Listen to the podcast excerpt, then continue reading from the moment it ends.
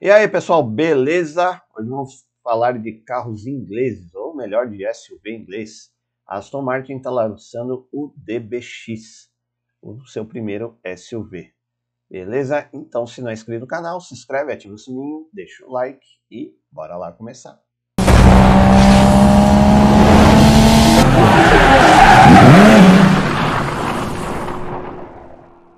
A Aston Martin está lançando aí o DBX, seu primeiro SUV, está chegando aí para brigar pelo mercado de SUVs de luxo aí com a Lamborghini, a Porsche, a Rolls-Royce e, a Bentley.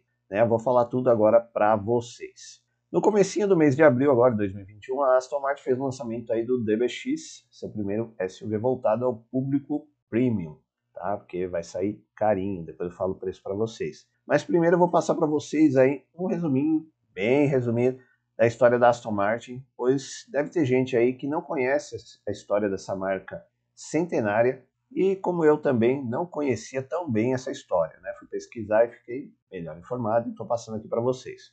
Afinal, não é todo dia que a Aston Martin faz um lançamento como esse, né? A Aston Martin tem mais de 108 anos de existência, é uma fabricante de carros esportivos de origem britânica. A Aston Martin Langonda Limited foi fundada em 1913 e seu nome é referência a um dos fundadores da marca, né, o Lionel Martin, e também referência à montanha Aston Hill, perto de Aston Clinton.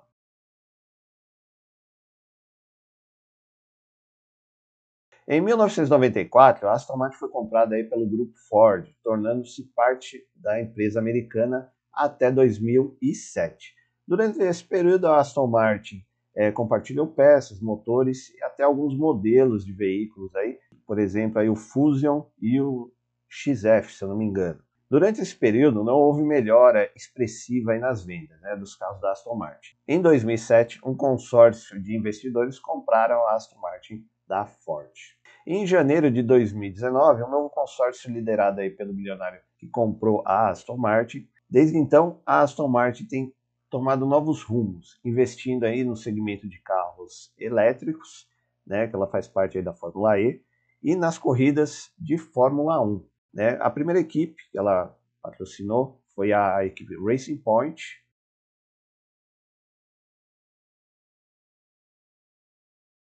né, e depois que virou a equipe Aston Martin. Na, na Racing Point, ela introduziu né, o, filho aí do Lawrence Stroll, o Lance Stroll, que é piloto já, e continuou na Aston Martin. Então a Aston Martin atualmente tem como pilotos o Lance Stroll, que é filho do Lawrence, nada como ter um pai bilionário para ajudar na carreira, mas o, mas o moleque corre bem, não é só por isso não. E nada mais nada menos que Sebastian Vettel, né, o Sebastian Vettel que estava na Ferrari e no, no, ano passado ele anunciou que iria para Aston Martin. Aí ninguém sabia por quê, só depois foi explicado. O, o Vettel ele virou acionista da Aston Martin, então também é, ele é meio que dono também da Aston Martin. E o piloto de teste é o Nico Huckenberg.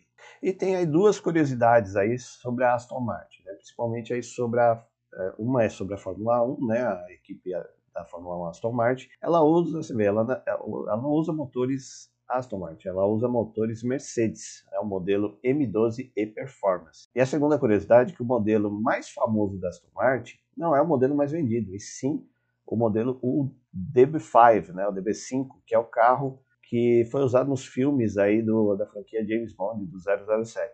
Esse modelo ele foi fabricado de 1963 a 1965. Né, possuía um motor 4.0 6 cilindros é, de 325 cavalos e um câmbio ZF manual de 5 marchas. O SUV conceito DBX foi lançado no último salão é, de automóveis nos Estados Unidos, como teste para ver é, como o mercado reagiria ao designer do SUV. E o resultado foi tão favorável que o conceito virou realidade, né? Tá aí para ser, vai ser vendido. Na parte externa, o SUV traz a identidade visual da marca, né, com uma grade frontal grande e, confundível, né? não dá para passar despercebido. Bem como os faróis que lembram os outros modelos da marca. A lateral tem uma linha de cintura alta e nas portas as maçanetas elas são embutidas. O teto tem uma leve caída no estilo coupé e na traseira tem lanternas estreitas com LED com ressalto na tampa do porta-malas. Como não poderia deixar de ser, né, tem rodas largas e pneus com perfil baixo bem esportivo.